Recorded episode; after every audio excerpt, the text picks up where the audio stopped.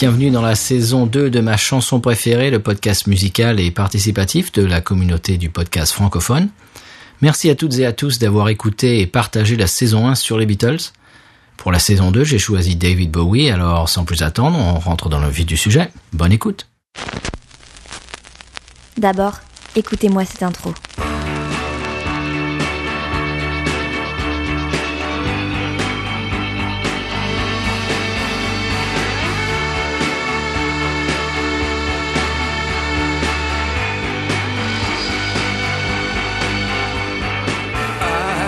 Salut à tous, c'est Victoire du podcast Adapte-moi si tu peux.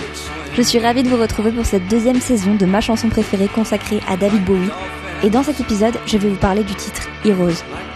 Heroes, c'est une chanson écrite et composée par David Bowie et Brian Eno en 1977.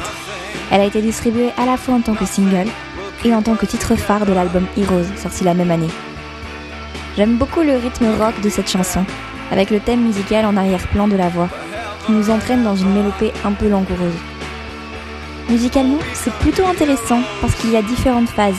Il y a les moments où Bowie chante d'une voix douce et les passages où il crie presque.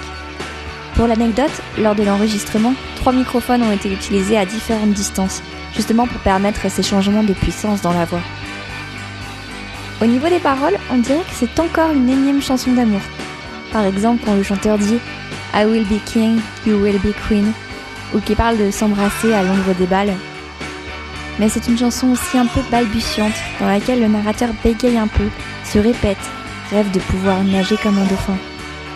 Pour le producteur anglais de cette chanson, Tony Visconti, c'est en fait parce que cette chanson parle des alcooliques. Elle a une dimension autobiographique car elle a été écrite à l'époque où David Bowie vivait à Berlin. Et en fait, à cette époque, il a remplacé la drogue qu'il consommait à Los Angeles par l'alcool. C'est pour ça qu'à un moment dans les paroles, il dit I drink all the time. Quel que soit le fin mot de l'histoire, cette chanson c'est un appel à se dépasser, à être plus que ce que nous sommes, à être des héros.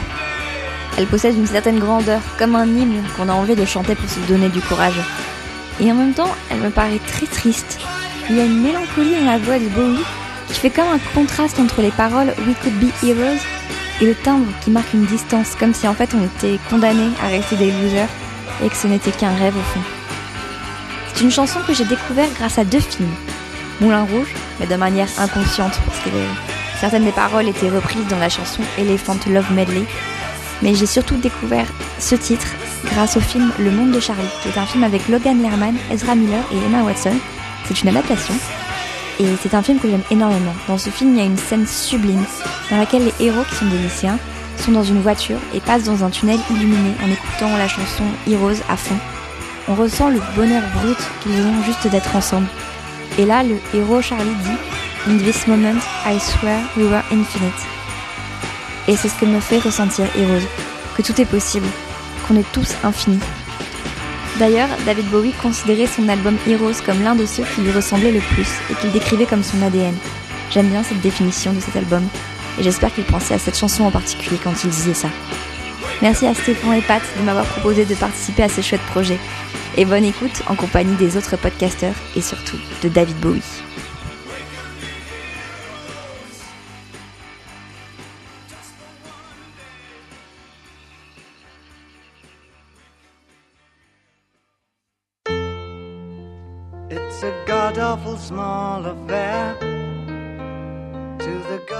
Salut, c'est Dimitri des podcasts Le Mégaphone et les voix du web. Vous avez reconnu l'introduction de ce morceau. Il s'agit de Life on Mars, sorti en 1971 sur l'album Hunky Dory. Un des titres qui a rendu célèbre David Bowie et préfigure l'album Ziggy Stardust et plus tard Space Oddity. À l'occasion de mes recherches pour cette chronique, j'ai découvert que je partageais un point commun avec David Bowie son amour pour la science-fiction. Pour cette chanson, Bowie s'est inspiré du roman de Robert Heinlein En Terre étrangère qui raconte l'histoire de Valentin Michael Smith, un jeune homme de retour sur Terre après avoir passé une douzaine d'années chez les Martiens. Pour ma part, j'ai découvert ce morceau assez tard. Je me suis rendu d'ailleurs compte qu'aujourd'hui, Life on Mars faisait largement partie de la pop culture. Une série de la BBC sortie en 2006 porte son nom Et on trouve une interprétation de ce morceau dans la série American Horror Story. Il en existe certainement d'autres dans des pubs ou des films. Je ne suis pas un grand spécialiste de Bowie, comme bon nombre de gens de ma génération, je l'ai découvert à la fin des années 80 avec Let's Dance. Puis je l'ai oublié pendant une décennie, pour le redécouvrir avec l'album Earthling en 1997 pour ses sonorités électroniques.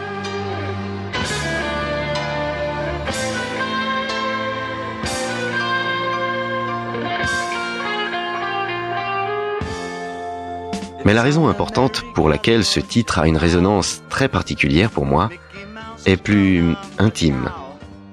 David Bowie est décédé en janvier 2016. À cette époque, j'étais en cours de séparation. La nouvelle de son décès a suscité mon envie de réécouter la musique de Bowie. Je me souviens de discussions sur cet artiste avec ma compagne d'alors. Nous essayons de partager encore quelque intérêt commun culturel alors que le cœur n'y était plus. La situation était d'une tristesse infinie. J'étais en quête d'un nouvel appartement et alors que je ressortais d'une visite, je me suis retrouvé dans la rue, la nuit, j'ai longuement erré en ville, n'étant pas vraiment pressé de rentrer. Mon téléphone portable diffusait dans mon casque audio une compilation de Bowie que je venais d'acquérir. Soudain, Life on Mars a démarré. Malgré son introduction mélancolique, je suis rentré en profitant de la tonalité si brillante et si optimiste de ce morceau. J'ai marché sans m'en rendre compte en contemplant les lumières de la ville, en arrivant chez mon ancienne compagne, quelque chose avait changé et j'en prenais véritablement conscience.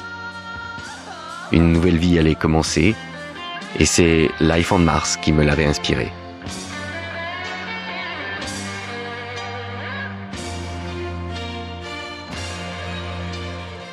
Je crois que la musique a ce pouvoir de faire naître des émotions ou des changements d'état chez chacun de nous. Pour moi, c'est la marque de fabrique des grandes œuvres. Et Life on Mars en fait clairement partie.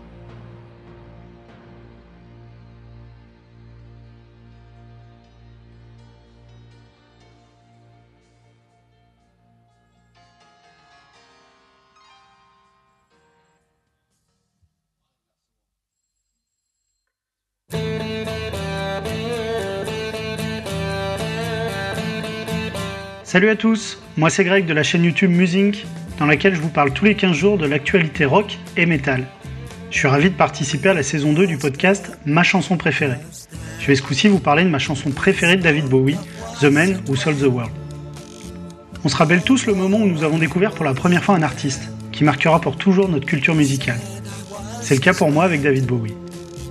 Alors certes, très tôt, je connaissais vaguement certains de ses morceaux, notamment grâce au vinyle de mon père.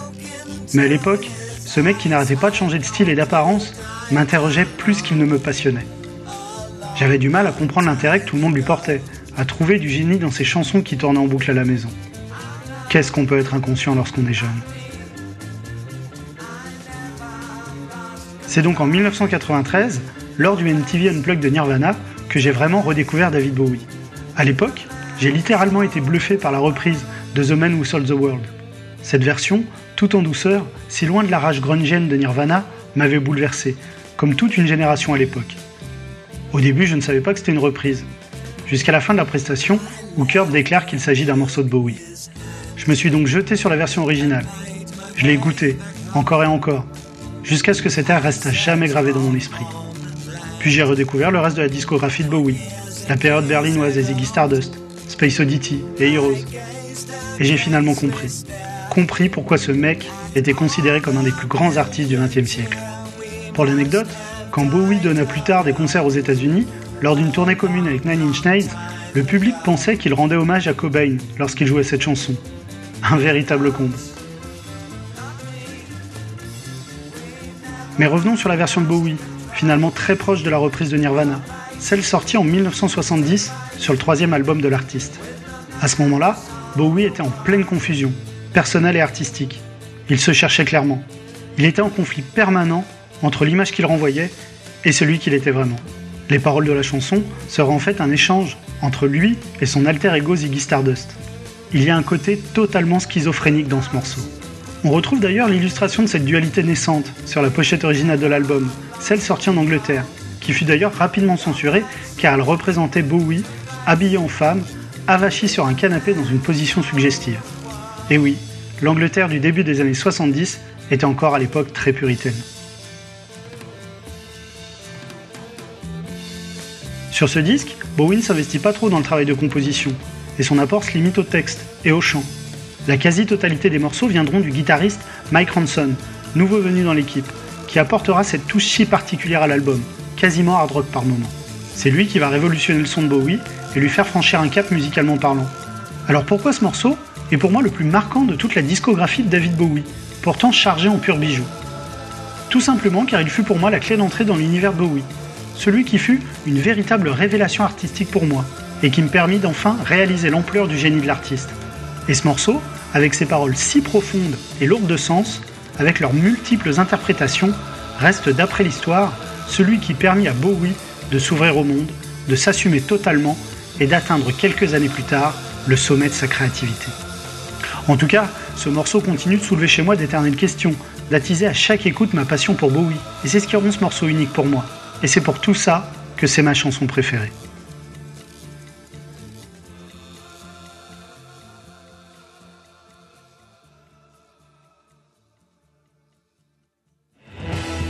Voilà, c'est tout pour cet épisode de ma chanson préférée, j'espère qu'il vous a plu. Je voudrais remercier les podcasteurs et podcasteuses qui se sont prêtés au jeu et ont participé à sa réalisation. Vous pouvez nous retrouver sur Twitter à chanson-ma et bien sûr sur binoususa. À bientôt.